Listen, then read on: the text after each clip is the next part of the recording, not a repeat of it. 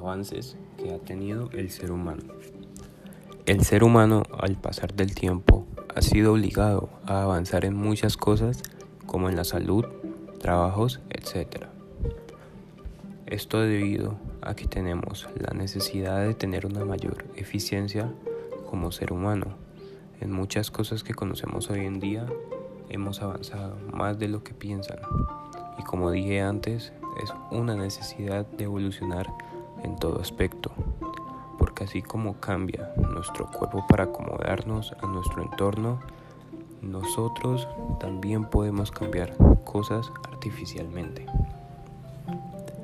Aunque a veces el ser humano se aprovecha de este tipo de conocimientos y se crean cosas que hacen mal, como por ejemplo lo son algunas armas que se usan para mal y por eso los avances no son del todo buenos.